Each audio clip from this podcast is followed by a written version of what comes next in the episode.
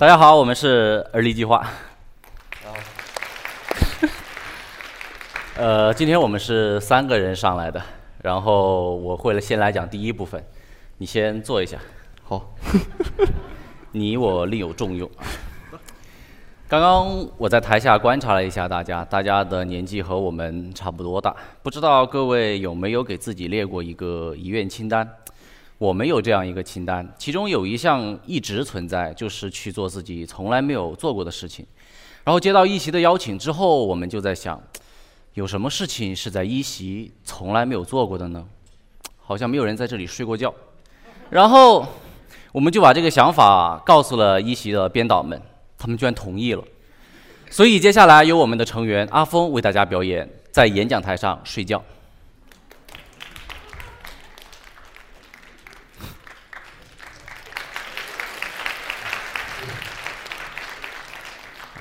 谢谢大家啊！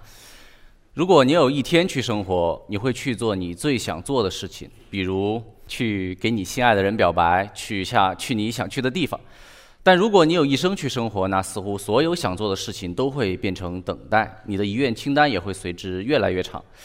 幸运的是，在过去的一年，我们把很多我们想做的事情都变成了现实。从成都运球到乐山，耗时六天，一百二十公里，只是为了想提升一下我们的运球技术。当然，也剪了光头去体验了出家人的生活。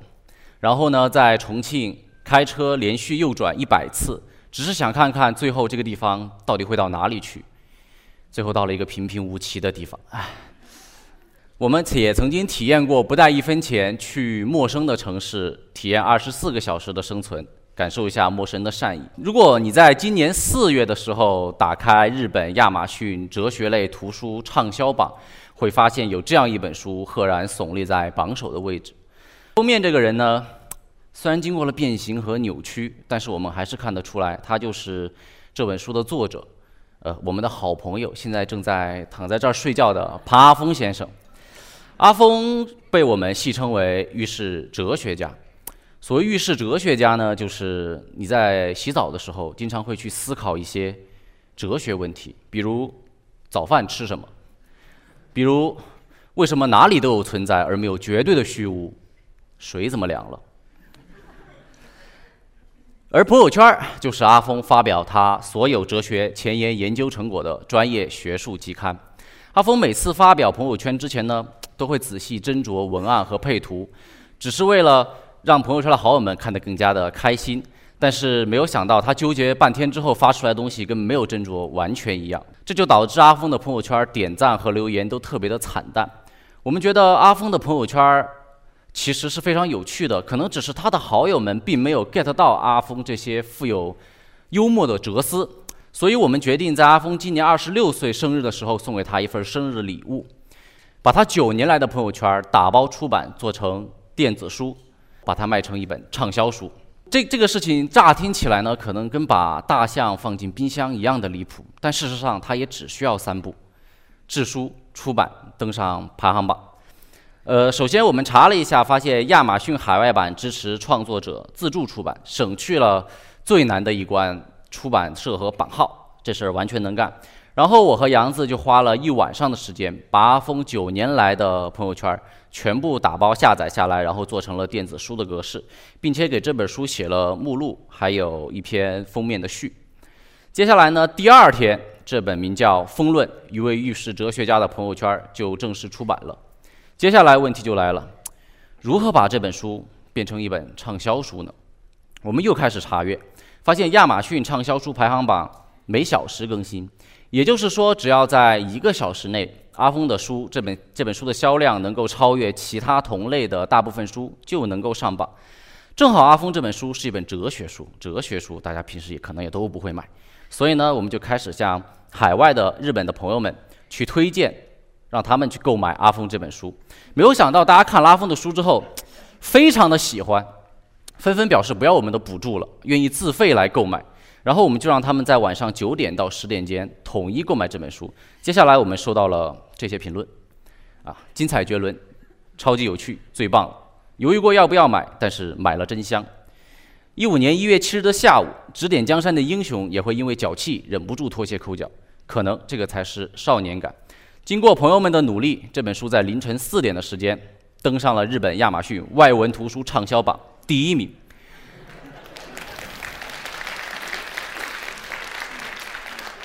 看看我们打败的这些对手：比尔盖茨、奥巴马，还有没有截上去的 J.K. 罗琳、穷爸爸富爸爸，劲儿好像使大了。但是没有关系，更重要的是阿峰的朋友圈被更多人给看到了。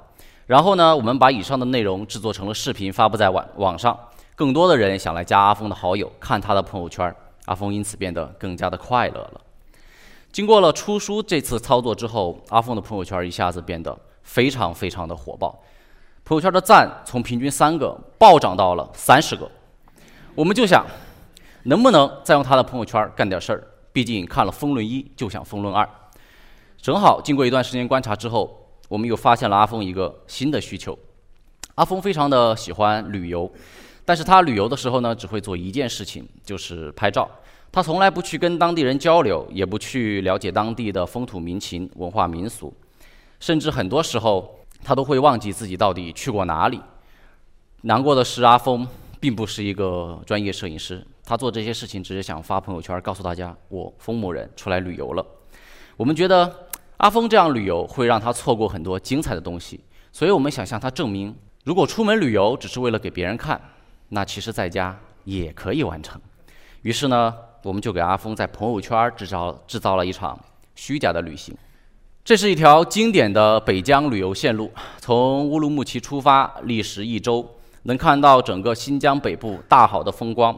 当然，所有沿途上的风景照片都会通过在成都的阿峰的朋友圈来实现。第一天，我们首先拿了一张用过的南方航空的登机牌，到了机场，成都双流国际机场，然后在那里拍了一组照片，装作即将出发前往新疆。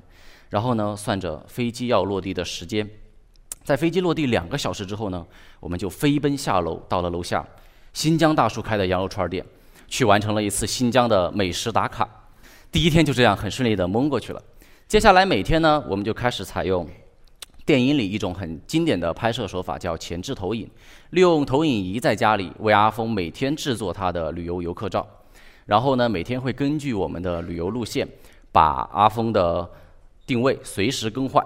阿峰的朋友圈的好友们都相信他是真的去新疆了，甚至哪怕即使阿峰的这些游客照里出现了古力娜扎、迪丽热巴，还有佟丽娅，旅游虽然是虚假的，但是该有的真实体验一个都不会少。比如说，阿峰的爸妈就会老打电话来问他啊，你在外安不安全啊？因为现在在防疫，你一定要多注意。还有就是会热情给你发语音的亲戚，他们会说什么呢？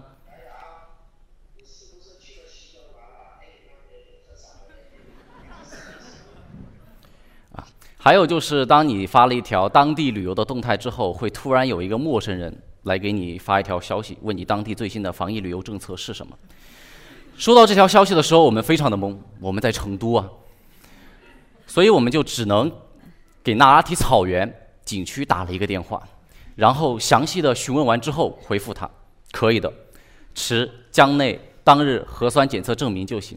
如果没有的话，可以在景区门口直接做，做了就能进去，不用等结果。当然，这一路上还少不了那些曾经去过新疆或者想去新疆的朋友，他们总是抑制不住自己的好奇心，还有分享欲，要跟你聊关于新疆的一切。我们的阿峰是从来没有去过新疆的。所以呢，他只能在家里恶补关于新疆的纪录片儿，以求跟朋友对答如流。结果这样一趟旅游下来，我们发现比真的出去一趟还要累。不过好在阿峰终于明白了我们的良苦用心，他也知道出去旅游的话，其实你去跟当地人交流，去了解当地的风土民情、文化民俗，也是一件非常有意义的事情。更重要的是，他写出了《风论二》。今年七月份的时候，我们想去体验一下农村生活，所以呢，在机缘巧合之下，去到了贵州省普安县，在那里体验了一周的养鸡生活。贵州省普安县曾经是国家级的贫困县，当地脱贫的主要产业之一呢，就是我们所饲养的这个东西——乌金鸡。乌金鸡肉质细嫩，味道鲜美，有黑冠、黑羽、黑皮、黑骨、黑肉的特征，是我们苗族同胞世代饲养的斗鸡，距今已有一千三百多年的饲养历史。以上是乌金鸡的一个广告词啊。我们在养鸡的过程中呢，看到了乌金鸡帮助当地村民脱贫致富，也体会到了村民们养鸡的一些真实的艰难。比如每天早早上，我们会背上五十斤的饲料，满山遍野的去给乌金鸡喂食。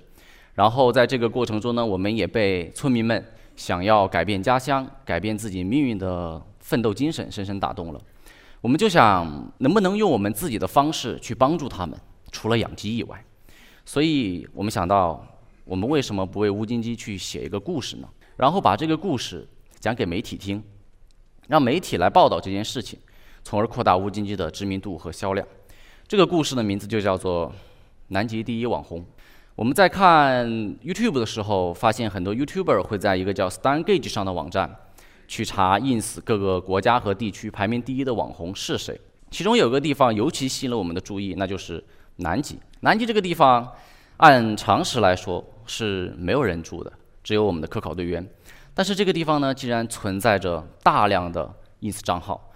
然后我们去仔细的研究之后，发现这些人一个都不在南极，他们只是通过虚拟定位的方式，把自己的账号定在南极，然后骗取了系统，给他们推到更多的流量，然后去曝光自己的店铺。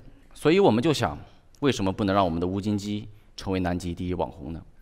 说干就干嘛。我们首先请了一位专业的时尚摄影师，为我们的乌金鸡拍摄了一组时尚照片儿。从左到右依次是乌金鸡和法式 waiter，中间是乌金鸡和贵州 rapper，右边是乌金鸡和英伦 barber。然后呢，也仿照 GQ 名利场风格，去给他拍了一组照片。接下来，我们就会在海外去找到一个专门做 ins 代运营的朋友，让他每天把我们这些照片。发布到 ins 上面去。当然，在发布之前，他会把定位首先定到长城站，这样的话会让系统以为我们这是一只在南极的鸡。一段时间之后，我们就开始给它上运营策略。首先呢，我们需要吸引垂类粉丝的关注。什么是垂类粉丝呢？就是那些爱鸡的人。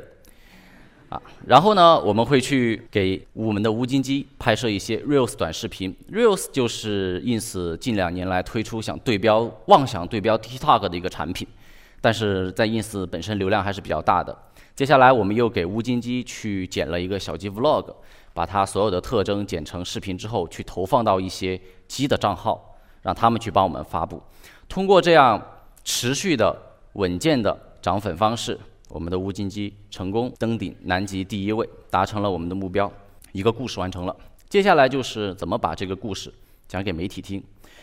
我们把这些事情写成了 PPT，发给了三个地方的媒体，一个是贵州的媒体，因为这是一只贵州的鸡嘛，你贵州的媒体应该会去对这件事情感兴趣吧。第二个是成都的媒体，因为我们三个人住在成都，觉得成都的媒体可能对融漂干这种事情也会感兴趣。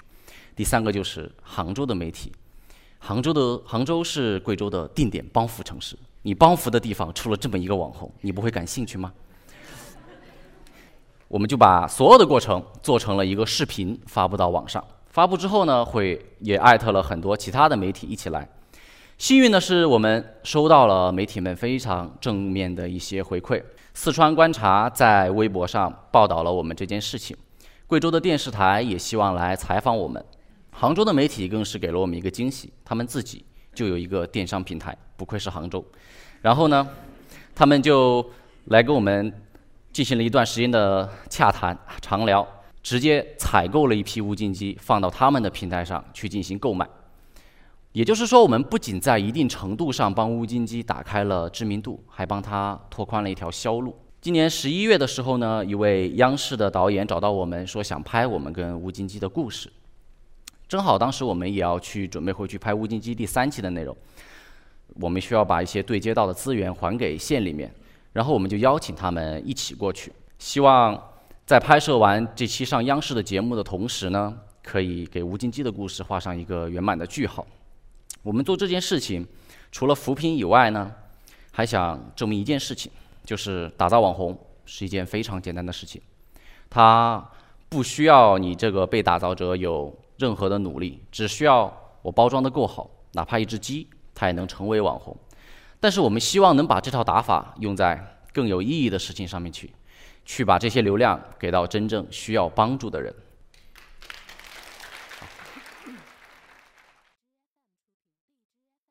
然后，其实我们做视频现在有一年多的时间了。我们收到最常见的一个问题就是，我们是如何想到这些有趣的想法的？每次被这么问到的时候，其实我们也很迷茫。我们觉得，我们也不知道到底是怎么想出来的。可能就是每个人他都会有很多有趣的想法，只是我们去进行了尝试。我们这一年来，其实我们最自豪的一次尝试，就是创建了我们的账号。我们三个人本来都是。互联网的员工，然后呢，我是产品经理，兔子是市场，然后阿峰啊，就是睡觉的阿峰是程序员，现在可能不太能看出来。这个呢是兔子在互联网几年工作后的成果，头发不多了。其实，在互联网工作的状态，大家可能都比较清楚，就是比较枯燥，而且压力也比较大，就感觉自己做的事情没有任何的记忆点。我不知道大家有没有那种感受，就是你在看完某一部纪录片，或者说去看完某些。文艺作品之后，你就会觉得啊，这里面的主人公的生活我非常的羡慕，想像他们一样。然后我就有这么一个作品，是一部纪录片，叫做《The Buried Life》，讲的是四个加拿大的年轻人，四个好朋友，去买了一辆二手的巴士，然后完成了他们从小到大的一百个梦想，包括一些非常离谱的事情，我们甚至觉得不可能成功的事情，比如说跟奥巴马一起打篮球。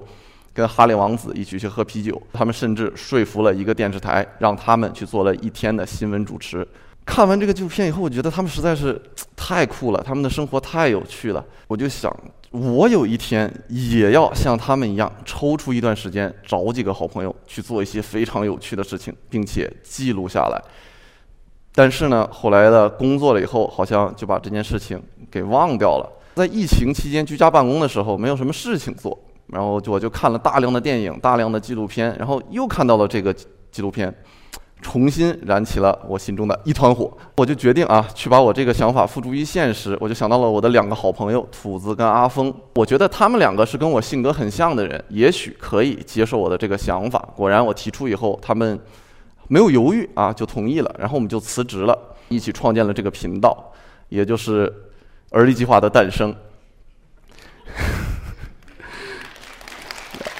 因为我们当时呢是住在重庆的观音桥，然后辞职之后呢，我们就搬到了成都，所以我们把这一事件称为“冲出观音桥”，也就是本次演讲的题目。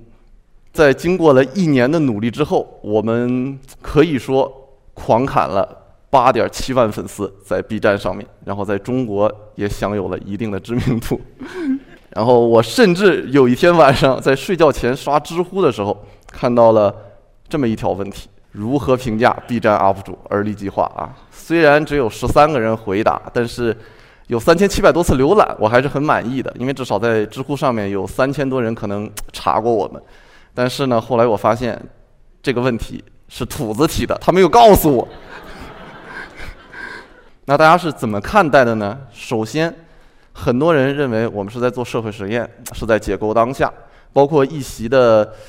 呃，一些的工作人员这次邀请我们，也是因为他们认为我们在用一种社会实验的方式去解构当下的一些社会现象。我们可能在解构、解构网红经济啊，解构社交媒体啊，解构一些艺术家，然后甚至我们有一些视频只是单单纯纯的在解构阿峰。实际上，我想说呢，我们确实会通过我们的视频去表达我们。的一些看法，就比如说土子刚才提到的那三件事情，我们也是在探讨这种互联网对于我们现在生活的影响。你所看到的东西，它到底是不是真实的？是不是别人所精心构建的？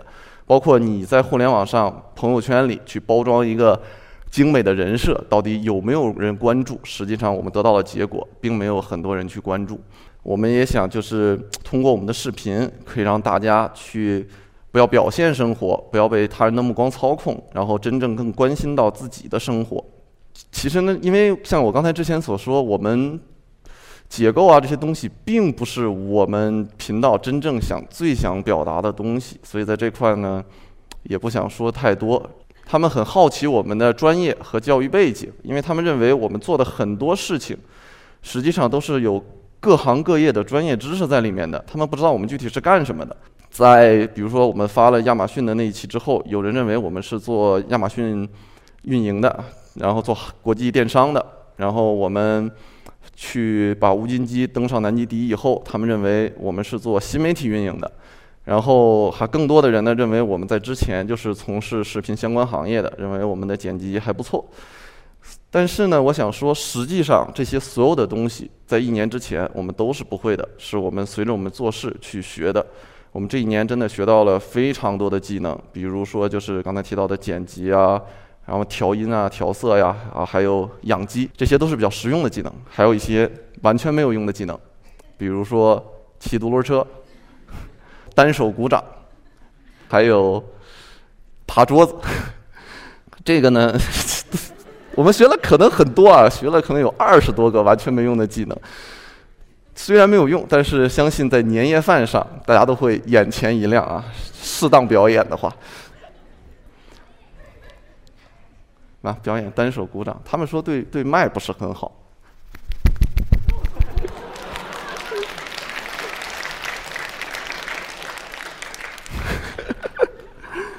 就比如说，我们每一条的视频下面都会有人在说啊，你们做了我想做很久但是没有做的事情啊，感谢你帮我把我想做的事情做了出来。其实说明我们的想法并不是只有我们想出来，只是我们真正去付诸了于现实。你如果说去真正迈出了那一步，然后去做，你会发现很多事情比你想象的简单很多。你可能很快就能摸清它整个的链路，去学会中间需要的这些东西。那种你在做成做成一件事情之后那种成就感，是真的。你在如果你在一直在等待的话，是永远无法获得的。然后在最后呢，这个演讲的最后，我想再分享一件我们现在正在做的事情，也就是等待江哥。这个江哥是姜文导演，因为我之前看了一个公众号的文章，然后里面写到，如果世界上存在这么一个硬汉学院的话。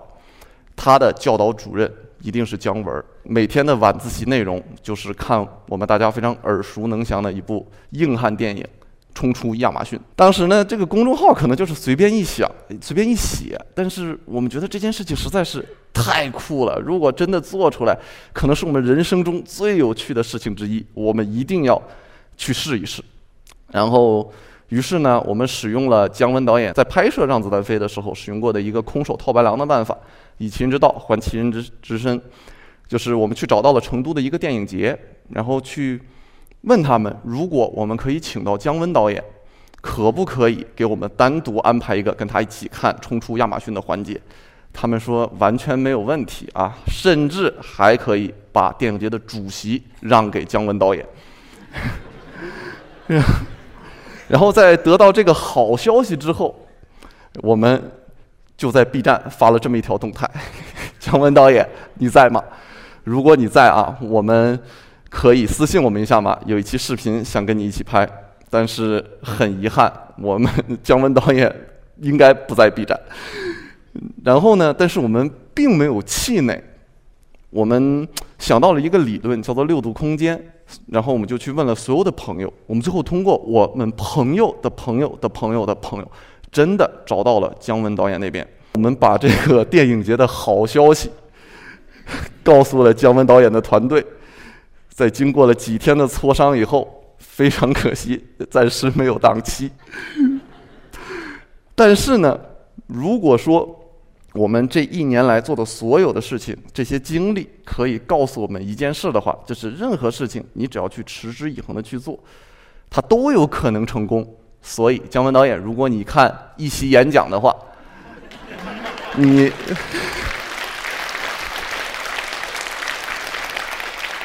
你对跟我们一起看冲出亚马逊这件事情感兴趣的话，可以来联系我。